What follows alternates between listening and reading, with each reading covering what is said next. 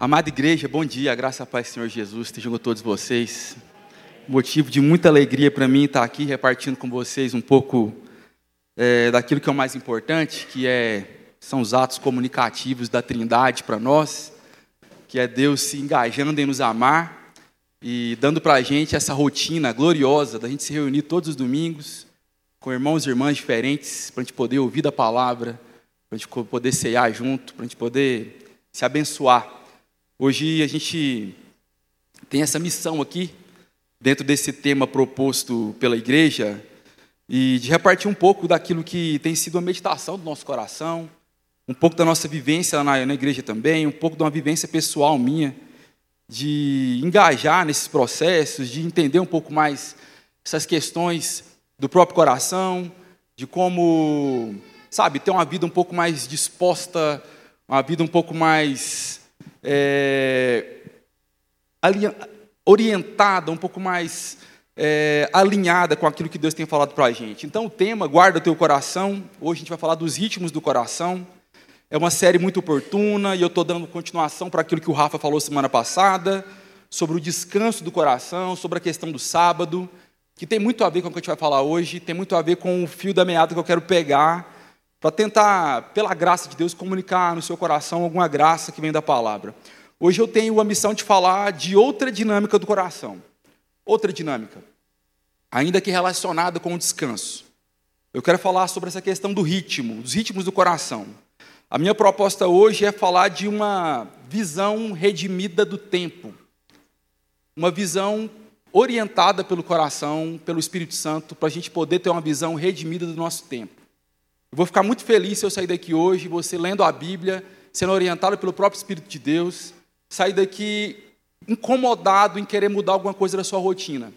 Não por legalismo, não por tentar mostrar para Deus tanto que você é bom, mas por um desdobramento daquilo que o próprio Deus tem falado para você, e Ele é o Senhor do tempo e o Senhor do nosso tempo. E por isso que eu queria muito que você prestasse atenção, abrisse seu coração. Como nós estamos em uma série, e eu não estou acostumado a pregar série, eu sou acostumado a pregar expositivamente, assim, mais pegar um texto bíblico, versículo por versículo.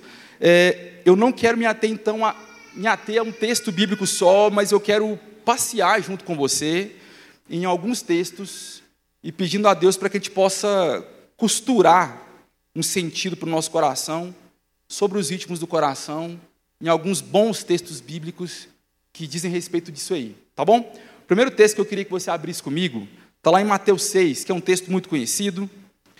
E o nosso problema não é ter textos conhecidos, mas é amar esses textos conhecidos e praticá-los, né? As verdades da Bíblia, a gente às vezes não peca com elas, não é porque a gente não entendeu, é porque a gente não engoliu elas. E é bom a gente passar de novo, passar de novo, olhar de novo e pedir para que Deus fale com a gente. Mateus 6 diz algo muito importante que está lá quando Jesus está ensinando seu, seus discípulos a orar. Mateus 6,5 diz o seguinte: E quando orardes, não sejais como os hipócritas, pois gostam de orar em pé nas sinagogas e nas esquinas e nas ruas, para serem vistos pelos homens. Em verdade vos digo que eles já receberam a sua recompensa. Mas tu, quando orares, entra no teu quarto e, fechando a porta, ora a teu pai que está em secreto, e teu pai, que vê o que é secreto, te recompensará. E quando orardes, não useis de repetições inúteis, a exemplo dos gentios, pois eles pensam que serão ouvidos pelo muito falar. Depois ele vai prosseguindo e ensinar para a gente aquela oração que é como se fosse um arquivo compactado. Sabe arquivo compactado? Quando você baixa um arquivo na internet, ele é muito grande e ele vem compactado, sempre que usar um programinha no computador, você descompactar ele e pegar tudo que está ali dentro. A oração do Pai Nosso é como se fosse esse, esse arquivo compactado. Quando você diz e ora Pai Nosso que está nos céus, você não está só dizendo isso. Tem tanta coisa embutida ali que a gente tem que gastar um pouco de tempo orando a oração do Pai Nosso e meditando em tudo aquilo que a gente falou. Na minha prática devocional com a oração do Pai Nosso, que ela é regular, é uma oração intercalada de silêncio. Eu digo, Pai Nosso que está nos céus silêncio e medite sobre isso, sobre a grandeza do que, que significa isso. E a gente começa a perceber o Espírito Santo trabalhar no nosso coração sobre essas questões. E todas as citações, todos os artigos da oração do Pai Nosso são esses arquivos compactados. Mas eu quero falar anteriormente, a isso. Primeira coisa, antes, que a gente leu uma introdução antes de Jesus dar propriamente dita a oração do Pai Nosso. Jesus disse coisas importantes para nós. E tem uma coisa que eu sublinhei aqui que eu queria que você anotasse no seu coração, em última instância. Anotasse na sua Bíblia, que é a seguinte resolução: parar para orar é um ato de guerra. O irmão Alistair falou agora aqui em relação a orar pelos nossos filhos. Ter filhos é uma batalha espiritual. Criar os filhos na, no caminho do Senhor é algo profundamente espiritual, penoso, ainda, ainda que satisfatório. Mas exige de nós uma disposição para a guerra. E parar para orar é um ato de guerra. É um ato de guerra contra quem? Contra os inimigos das nossas almas, que a Bíblia diz, a saber, o mundo, a carne, o diabo. É uma guerra também contra a pressa, contra o imediatismo, contra a ansiedade. Ter um dia, um momento no seu dia, onde você para e ora, nem que seja uma simples oração, de preferência mediada pela palavra de Deus, é um ato de guerra contra você mesmo, contra a sua carne, contra o diabo, contra o mundo, contra a pressa, contra a ansiedade, contra o imediatismo que nos assola, nos assalta e nos tenta todos os dias. Tem algo aqui importante nesse texto que a gente leu, que quando fala Jesus, mas quando tu, mas tu quando orares, entra no teu quarto e fechando a porta, ora, teu, ora ao teu pai que está em secreto, e teu pai que vê em secreto te recompensará. A palavra traduzida como quarto na Bíblia, no grego é a palavra tameion. Ela foi traduzida como quarto, mas ela se refere no contexto, a um tipo de sala-depósito onde se guardava bens preciosos, onde se guardava tesouro, no contexto da Palestina do século I.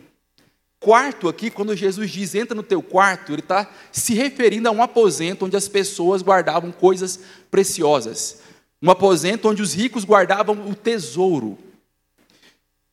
Entenda, tem algo importante para a gente aqui, nessa questão de entender a questão de parar para orar como uma guerra, de parar para orar como algo importante, algo decisivo para o nosso dia. É, eu queria que você entendesse uma coisa: eu não quero necessariamente te transformar num monge, numa monja, eu não quero que necessariamente você entre numa vida monástica, sabe? A nossa tradição protestante, ela pegou pouco essa tradição monástica na história da igreja, ainda que ela exista. Mas eu não quero te transformar nisso, não, mas eu quero que você entenda uma coisa. Ainda que eu não queira te transformar num monge, eu quero que você entenda, de verdade, que na caminhada cristã, que a gente chama de discipulado, que a gente chama de amizade com Jesus, na caminhada cristã, há uma espécie diária de monastério que a gente tem que pegar. Há uma espécie diária disponível para todo cristão de um pedaço, um toque, um quê sabe, um asterisco, um detalhe de monastério que a gente tem que praticar. Há, há, um, há uma há disponível, segundo a palavra de Jesus aqui, para nós, irmãos e irmãs, para nós, amigos e amigas de Jesus, uma reclusão intencional no quarto das riquezas. No quarto onde tem riquezas, Jesus manda a gente para lá para pegar a melhor das riquezas, a maior das riquezas. No quarto das riquezas, que é a analogia que Jesus usa, Jesus manda a gente voltar para lá, para que a gente olhe essas riquezas, num campo lúdico aqui, inclusive, e na presença de Deus, diante de Jesus, tendo o coração orientado pelo próprio Espírito Santo, a gente compare qualquer riqueza que supostamente tenhamos e façamos o simples, tenhamos a simples resolução, o simples entendimento de falar que isso é muito pouco perto daquilo que eu tenho, que é uma amizade com o Filho de Deus, uma amizade com Jesus Cristo, uma amizade com a Trindade, em nome de Jesus. Isso é para a gente. É necessário que a gente recupere isso. Quando a gente está falando de ritmos do coração, e aqui cabe a mim falar disso, sobre remir o tempo, sobre discernir o tempo, sobre pensar no dia, sobre ser orientado por Deus durante as horas do seu dia, eu, eu preciso te dizer isso tem sido uma luta na minha vida, mas ainda assim uma prática. É preciso que tenhamos essa reclusão intencional no quarto das riquezas. Nós precisamos dessa rotina. Nós precisamos dessa rotina para a glória de Deus e para o nosso próprio bem, inclusive. Porque quando a gente glorifica a Deus, isso é para o nosso bem.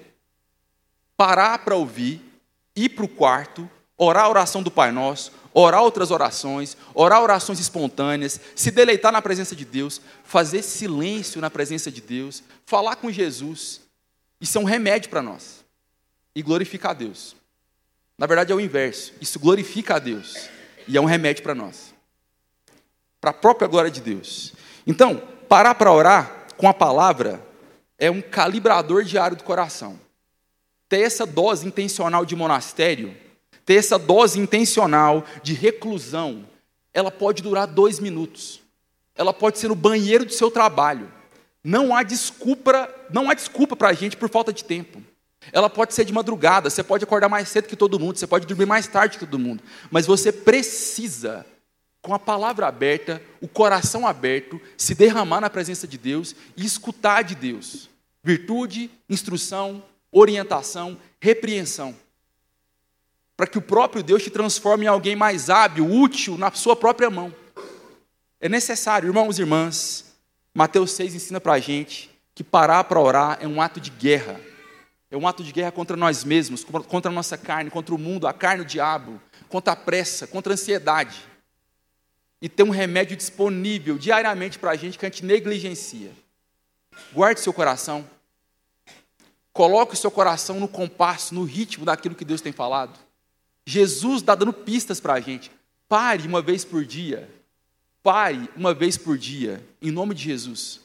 Como se isso fosse seu alimento, porque na verdade é.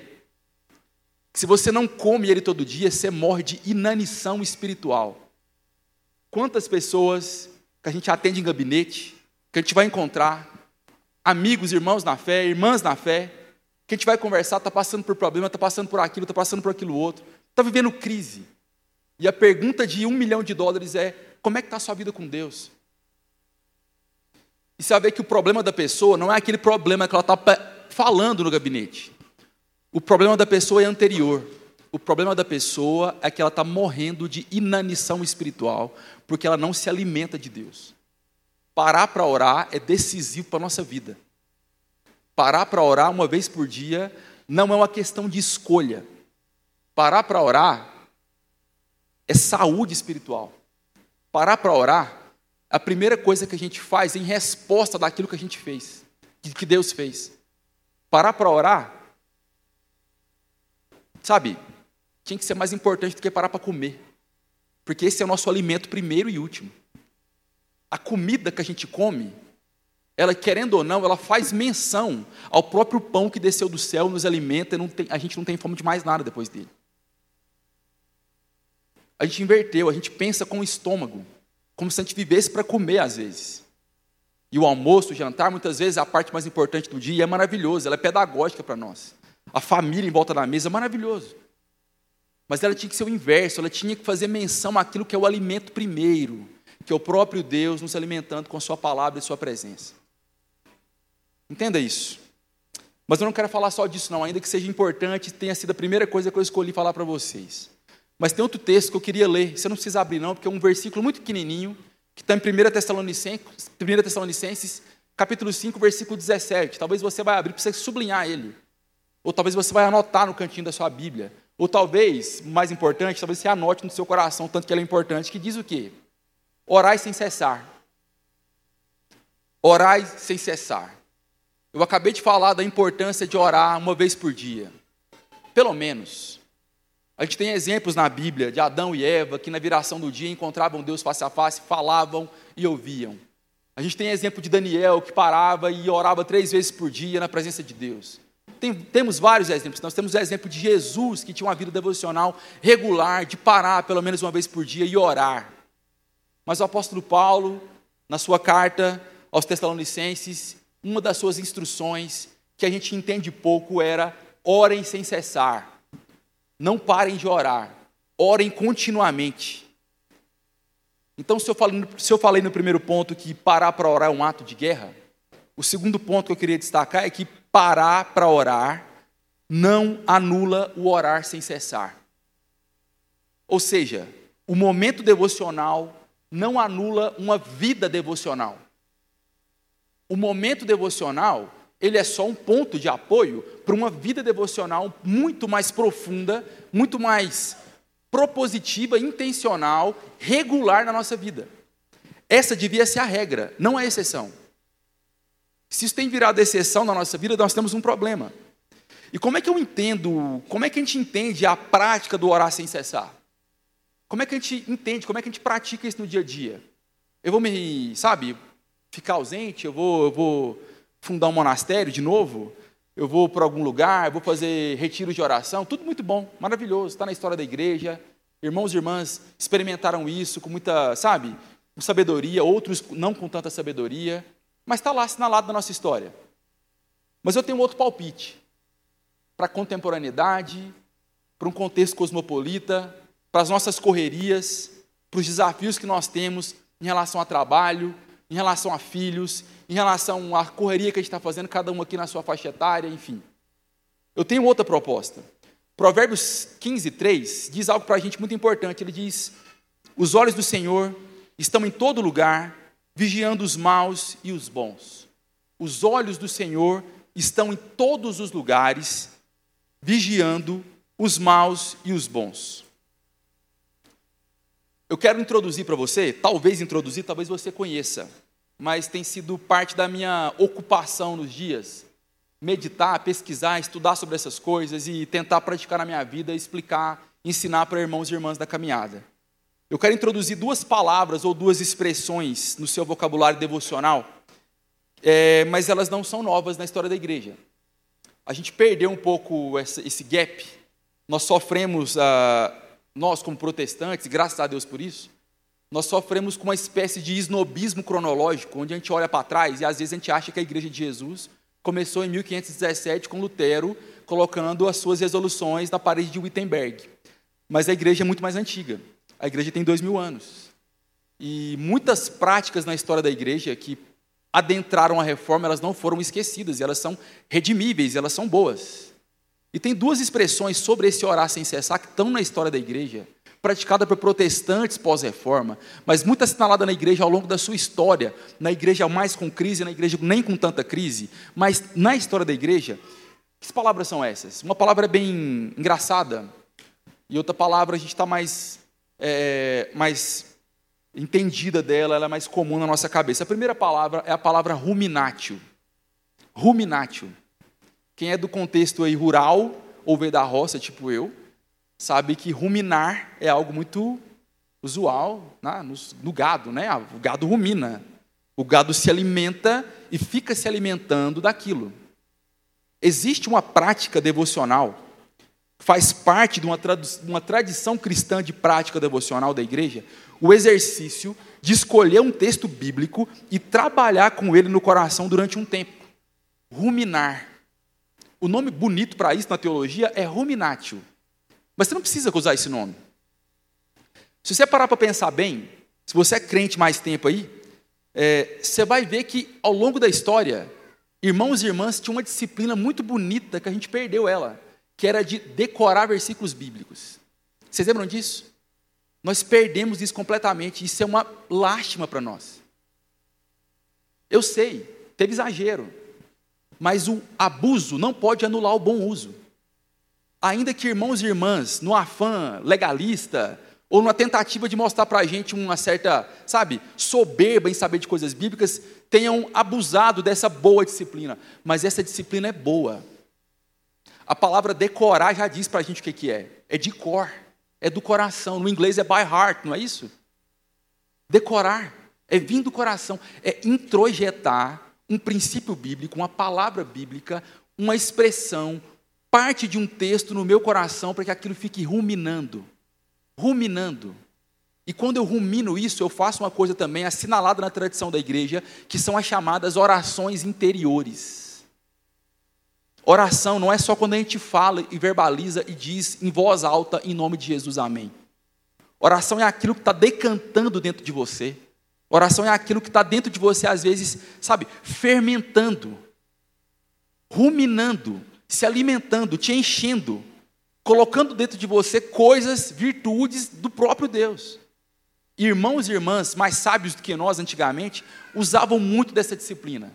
Com outro nome na nossa herança evangélica, de decorar versículo bíblico, que não era nada mais, nada menos do que ruminar uma palavra, que começa a dar um pouco para a gente de orientação do que é orar sem cessar. É colocar a Bíblia no coração, é colocar a própria palavra de Deus no coração, para que aquilo crie raízes, para que aquilo dê fruto, para que a gente possa se alimentar e alimentar outros. É entender que a palavra de Deus, os atos comunicativos e graciosos de Deus, a forma normativa desse ato comunicativo, que está na palavra de Deus, ele não é para a gente consultar só, é para a gente viver dentro daquilo.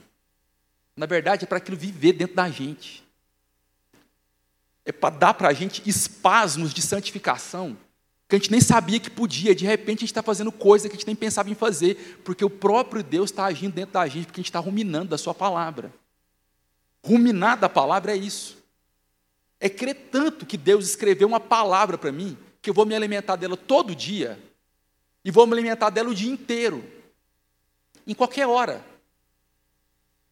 Que eu vou para o meu trabalho com um negócio aqui travado no meu coração, que é uma parte de um salmo, que é uma oração de Jesus, que é alguma coisa do tipo. Então, não se esqueça, ruminatio, ruminar, decorar versículo bíblico mandar o versículo bíblico para o coração, mandar partes da palavra de Deus para o coração, para que ele não saia de lá, para que ele germine lá e te gere vida. Não é só comer todo dia, é comer bem. E da palavra de Deus a gente pode comer o dia inteiro. Que quanto mais a gente come, mais fome a gente tem. E mais Deus nos sacia. E mais a gente quer falar de Deus, da palavra, e expressar mais essa palavra na vida da gente. Então a primeira palavra é ruminatio, mas tem outra expressão aí que é mais engraçada a palavra. A segunda expressão que está assinalada na história da igreja, que me dá uma pista do que é orar sem cessar, são as chamadas orações jaculatórias. Engraçado o nome, né? Orações jaculatórias. O que, que é isso? Por que, que eu não ouvi falar disso, talvez? Por que, que isso é tão novo para mim? E o que, que é oração jaculatória? Eu preciso decorar esse nome? Você não precisa decorar esse nome. Eu queria que você entendesse o que, que é. Se você entender o que é e praticar na sua vida, eu já vou ficar muito satisfeito. Oração jaculatória é um nome estranho de uma prática antiga e eficaz na história da igreja. O que é isso? Com a consciência de que eu estou diante de Deus, o cristão tem essa consciência, a reforma protestante assinalou isso com uma, com uma, uma, uma expressão que é o coram deum, que é o diante de Deus, o coração diante de Deus. Eu estou vivendo diante de Deus e isso é inescapável. O peso de glória revelado de Deus é algo que eu tenho que lidar com ele. E é bom ser amigo de Jesus para poder deleitar nesse Deus sendo revelado e ter o coração diante desse Deus que se revela.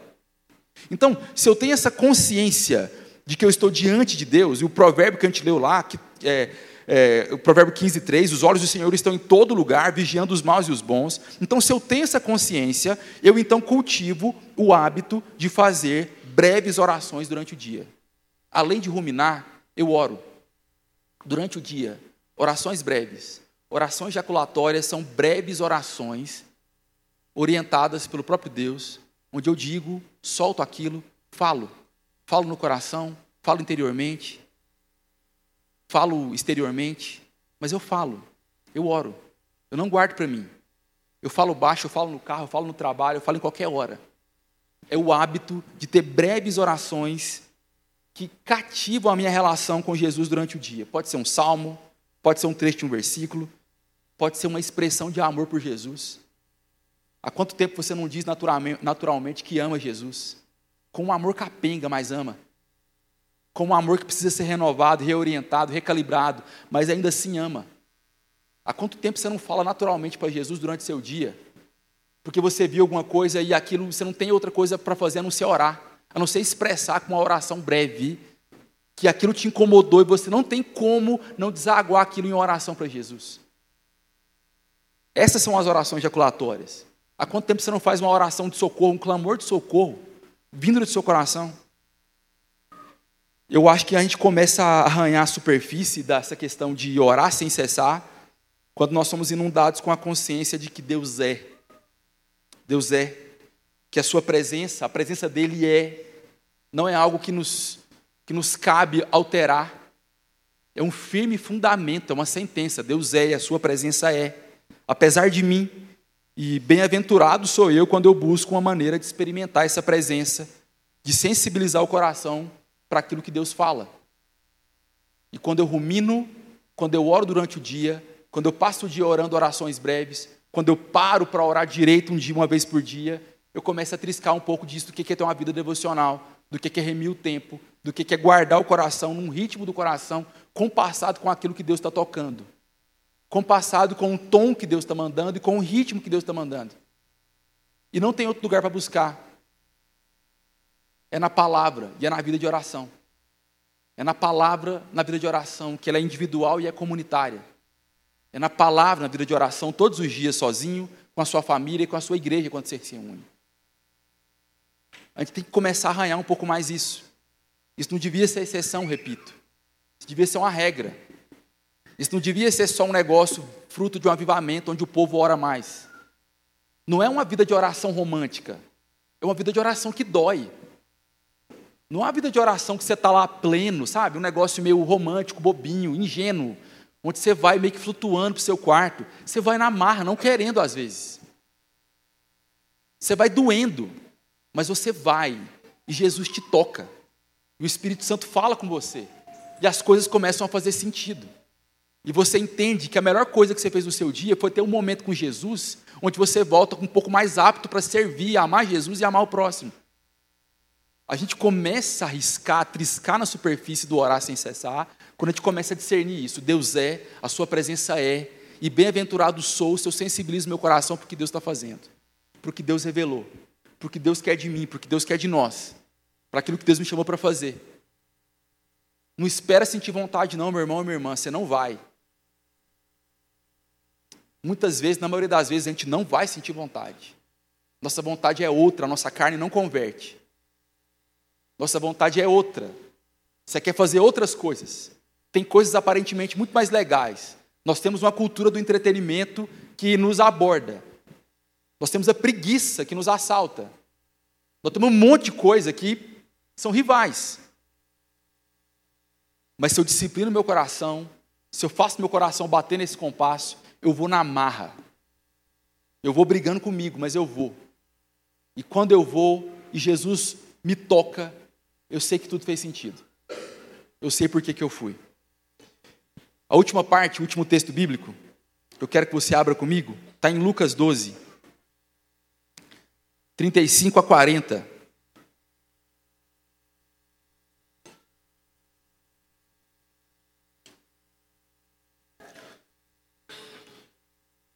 Então eu falei sobre parar para orar é um ato de guerra. Outra coisa é que parar para orar não anula o orar sem cessar. Eu te dei duas dicas que têm funcionado comigo, que eu queria que você tentasse absorver de alguma forma. Não estou te dando uma regra, não estou te dando duas maneiras de você ter uma plena vida de oração. Não, a gente não está perdendo tempo com isso. Eu estou falando naquilo que é consolidado ao longo da história e que é bom que a gente preste atenção na sabedoria antiga. Isso é muito bom. E eu quero terminar para você falando o seguinte: um coração no ritmo de Deus customiza a vida. Isso mesmo. Um coração no ritmo de Deus, ele vai customizar, customizar a vida. Customizar. Lucas 12, 35 a 40 diz o seguinte: Estai preparados, na Almeida 21, talvez na sua versão esteja cingir vossos lombos, não é isso? Cingir vossos lombos e acender as vossas candeias. Sede semelhantes aos que esperam o seu Senhor, quando volta da festa do casamento, para que, quando vier e bater, logo lhe abram a porta. Bem-aventurados aqueles servos que o Senhor, quando chegar, achará alertas. Em verdade vos digo que se preparar e os fará sentar-se à mesa, e aproximando-se, os servirá. Quer venha no começo da noite, quer no meio da madrugada, eles serão bem-aventurados se assim, encontrar, se assim os encontrar. Sabei, porém, isso: se o dono da casa souber a hora que o ladrão virá, ele vigiará e não deixará entrar na casa. Estai vós também preparados, pois o filho do homem virá numa hora em que não o esperais. Irmãos e irmãs, uma vida de vigilância, e o texto está falando aqui de vigilância, de ter uma vida que vigia, né? Tinha a expressão dos crentes antigos, vigia, irmão, quando você está fazendo alguma coisa errada, não é isso? Uma vida de vigilância é, é uma vida teorreferente, orientada por Deus. Nós temos uma maneira natural, se a gente deixar a maré levar a gente, se a gente só abrir os braços e deixar a vida levar, sabe? Zeca Pagodinho, deixar a vida me levar, vida leva eu. Se a gente fizer isso, nós seremos pessoas autorreferentes. Nós somos a expressão exata daquilo que o mundo precisa saber. O sol gira em torno do meu umbigo. É, o meu ideal de vida é a minha felicidade. E dane-se quem está perto de mim, ou coisa do tipo. Uma vida vigilante, uma vida orientada por Deus, é uma vida teorreferente. A minha historinha só vai fazer sentido quando ela é anexada numa metanarrativa que conta a história da redenção, que fala de um Jesus que veio e de um Jesus que vai voltar. E de um Jesus que quer ser meu amigo. Milagre. Não quero entender por que não, só quero crer, pegar na mão dele e andar com ele. O que, que ele viu em nós, eu não sei. Mas ele quer a nossa amizade. Então, uma vida vigilante é uma vida referente e não autorreferente. Uma vida orientada por Deus. E o texto aqui está falando do contexto de escatologia, da volta de Jesus. Dá uma dica para nós de guardar o coração, de contar o tempo, de entender o ritmo do coração com essa perspectiva. Jesus volta. Jesus volta é uma excelente perspectiva para a gente orientar o nosso coração, para a gente ter um coração não autorreferente, mas referente. Mas o texto diz algo para mim aqui importante, que saltou aos meus olhos durante um tempo e eu tenho meditado sobre isso. No primeiro versículo diz: Cingi os vossos lombos e acendei as vossas candeias. Acendei as vossas candeias e cingi os vossos lombos. Eu não sei se você parou para pensar por que, que Jesus mandou o povo cingir os lombos, o que, que isso quer dizer. Mas no contexto, onde as pessoas usavam túnicas na Palestina do século I, as túnicas eram a, a roupa usual de uma pessoa ali. Quando Jesus fala para cingir os lombos, ele está dando uma instrução para que essas túnicas fossem amarradas na altura do joelho, para que isso não limitasse os movimentos no serviço enquanto a gente espera por ele. Jesus está mandando com que eles customizassem as roupas para que eles servissem melhor a Jesus. De alguma forma, de alguma forma, eu entendo que a customização da roupa proposta por Jesus, ela sugere uma analogia de Jesus que fala de uma customização da vida. Jesus está mandando cingir os lombos, amarrar a roupa, levantar as mangas, costurar a roupa de um jeito diferente, para que eu costure a minha vida de um jeito diferente, em prol de adaptar a minha vida com aquilo que é a minha maior alegria, minha maior paixão, aquilo que é onde o meu coração agora é plenamente orientado, aquilo que me, aquele não, aquele quem me salvou, aquele que me salvou, aquele que me deu nova vida, aquele que me dá, sabe, nova orientação, aquele que entrou no meu coração e fez morada e tem um trono onde ele mora lá e é rei sobre ele. Jesus está mandando customizar a vida, porque Ele está dizendo para a gente que de alguma forma Ele quer que a gente custom... Jesus está mandando a gente customizar a roupa, porque Ele quer que de alguma forma a gente customize a vida. Customizar a vida. Customização da vida, do tempo. Uma maneira redimida de contar o tempo. Customizar a vida fala de customizar o meu tempo. Fala de orientar o meu tempo não pelos ditames do capital, não pelos ditames do meu trabalho, não pelos ditames do meu estudo, sabe, coisas importantes, boas, benéficas, que a gente pode glorificar a Deus com isso. Aquele que roubava não roube mais, antes trabalhe para ter, ter o que dividir. Trabalhar é um ato espiritual, sabe? Viver uma vida digna na sociedade é um ato espiritual. Mas eles não dizem quem eu sou em última instância.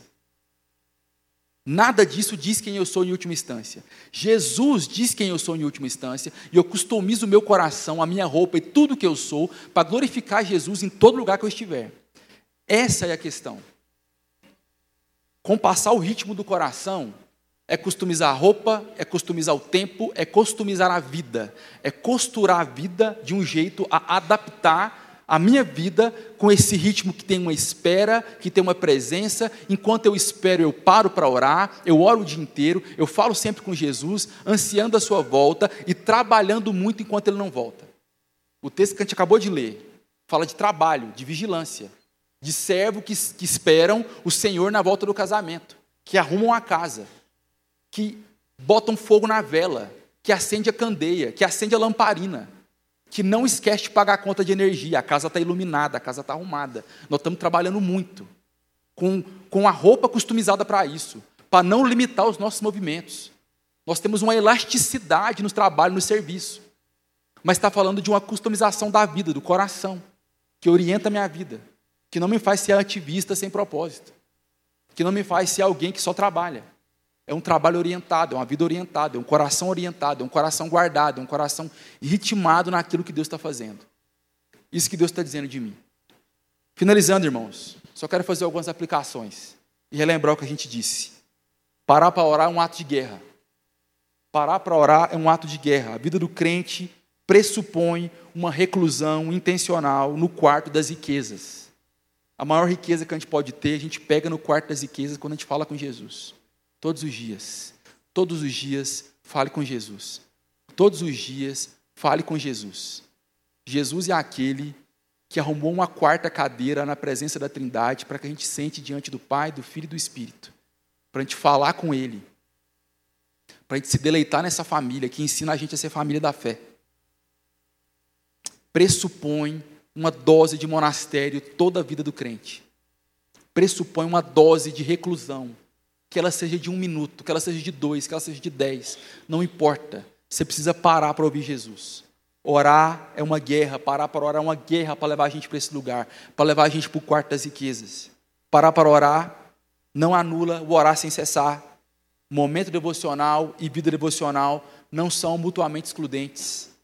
Momento devocional te dá palavra para a vida devocional, para devocional que não acaba.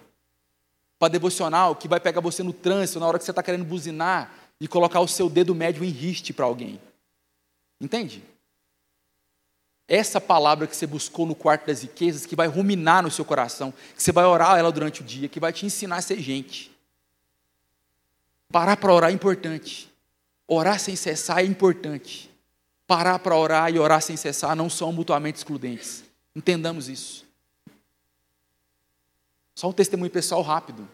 Semana passada foi uma semana difícil lá em casa, semana difícil para a gente.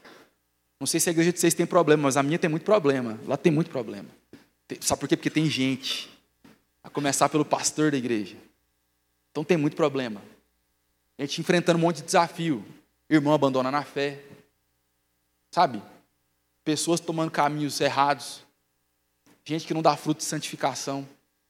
Gente que a gente está insistindo há tanto tempo. E eu tenho um hábito de orar com um lecionário. Não sei quem conhece aqui um lecionário. Está na tradição da igreja. É um negócio muito bom. Você lê a Bíblia inteira durante três anos, marca o tempo nos ritmos do calendário litúrgico, da Páscoa, da Quaresma, do, da, do Natal. É, um, é, bom. E dentro do lecionário tem um ofício diário, que é um jeito de orar com esse lecionário. E tem muitos salmos, tem muito texto bíblico, tem a oração do Pai Nosso. Então, é uma maneira bem peculiar de orar e muito boa, que eu adaptei bem com ela. E lá, no meio de um dos temas do ofício diário, tinha um trecho de um salmo, que era Levanta-te, ó Deus, e defende a tua própria causa. Salmo 74. Eu orei isso em forma de oração jaculatória, em forma de ruminação, de ruminátil, em forma de coisa dentro de mim dando fruto a semana inteira. Todas as vezes que a minha carne, o diabo ou o mundo me afligiam, eu falava dentro de mim, ou falava baixinho, ou falava no carro, falava no banho, falava diante do computador, falava junto com a minha esposa, Levanta-te, ó Deus, e defende a tua própria causa. Todas as vezes que eu orava isso, eu orava para um contexto diferente. Era pensando no irmão, era pensando no país, era pensando na minha cidade, era pensando na minha própria carne, era pensando no meu pecado. Levanta-te, ó Deus, defende a tua própria causa, me santifica. Santifica eles, santifica o Brasil, muda a gente, traz um avivamento de novo, porque a sua causa é avivar seu povo. Então levanta-te, ó Deus, e defende a tua própria causa. Como eu orei isso essa semana. Como aquilo germinou no meu coração. Como isso foi orar sem cessar. Como eu tive uma, uma semana de oração produtiva. E como eu me vi podre. E como aquilo me orientou cada vez mais sobre quem eu sou. E como eu pedi perdão. E como eu reconheci o doce toque de Jesus me mudando. Nós não podemos questionar, nós não podemos achar que isso tem que, sabe, é um negócio isso tem que ser uma prática, gente. Orar todo dia e orar sem cessar não são mutuamente excludentes. Um terceiro, um coração no ritmo de Deus customiza a vida. Cingir os vossos lombos, sejam vigilantes, que a vida de oração e palavra reorganize nossas prioridades, reorganize as nossas agendas, os nossos sonhos, os nossos afazeres, que uma vida de oração mediada pela palavra nos ajude a trabalhar, nos ajude a contemplar, nos ajude a parar, nos ajude a acelerar, nos ajude a ser constantes, nos ajude a amar Jesus e amar o próximo, nos ajude a amar Jesus e amar o próximo, nos ajude a amar Jesus e o próximo, nos ajude a não parar, a não desanimar, a não desviar, a não perder esse horizonte de expectativa que não é utópico, que é a volta de Jesus. Que uma vida de oração oriente a gente. Que a Trindade nos abençoe, em nome de Jesus, que você tenha sido agraciado com essa palavra. Amém. Vamos orar.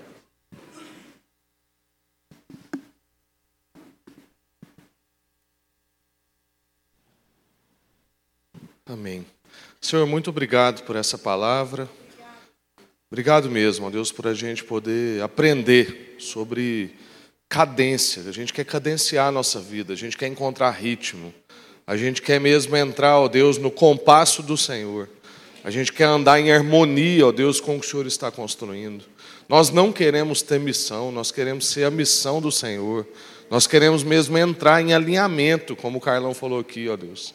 Alinhar o nosso coração. Nós queremos, ó Deus, encontrar no Senhor a paz, mas ao mesmo tempo encontrar no Senhor as indignações necessárias para a nossa cidade, para o nosso país, com os nossos irmãos. Nós não queremos, ó Deus, seguir uma vida distraídos, uma vida de quem não percebe. Todas essas dinâmicas que o Carlão trouxe para nós, ó Deus, são, são formas da gente não ficar insensível. São maneiras, ó Deus, da gente perceber a cidade, perceber os irmãos, perceber a nação, e estar tá mais sensível ao que o Senhor está fazendo. Que o Senhor possa nos munir com palavra, como o Senhor fez com o Carlão nessa semana, para a gente orar, para a gente ruminar, para a gente dizer, para a gente declarar, para a gente declarar para nós mesmos, para a gente declarar para os outros. Que ninguém aqui, Deus, em nome de Jesus, ninguém nessa manhã, padeça por falta de palavra. Nós queremos receber do Senhor semente, ó Deus. Semente para a gente dizer para o Senhor e semente para a gente dizer para as pessoas. Porque isso, ó Deus, é a forma com que a gente expressa o nosso amor ao Senhor e o nosso amor às pessoas. Que o Senhor possa mesmo, ó Deus, falar conosco nessa semana para a gente aplicar, de fato, todas essas meditações do coração. Aplicar no nosso cotidiano, em nome de Jesus. Que o amor do Pai, a graça bendita do Filho e a comunhão do Espírito, que não nos deixa só, seja com todos hoje e para sempre, em nome de Jesus. Amém. Graças a Deus.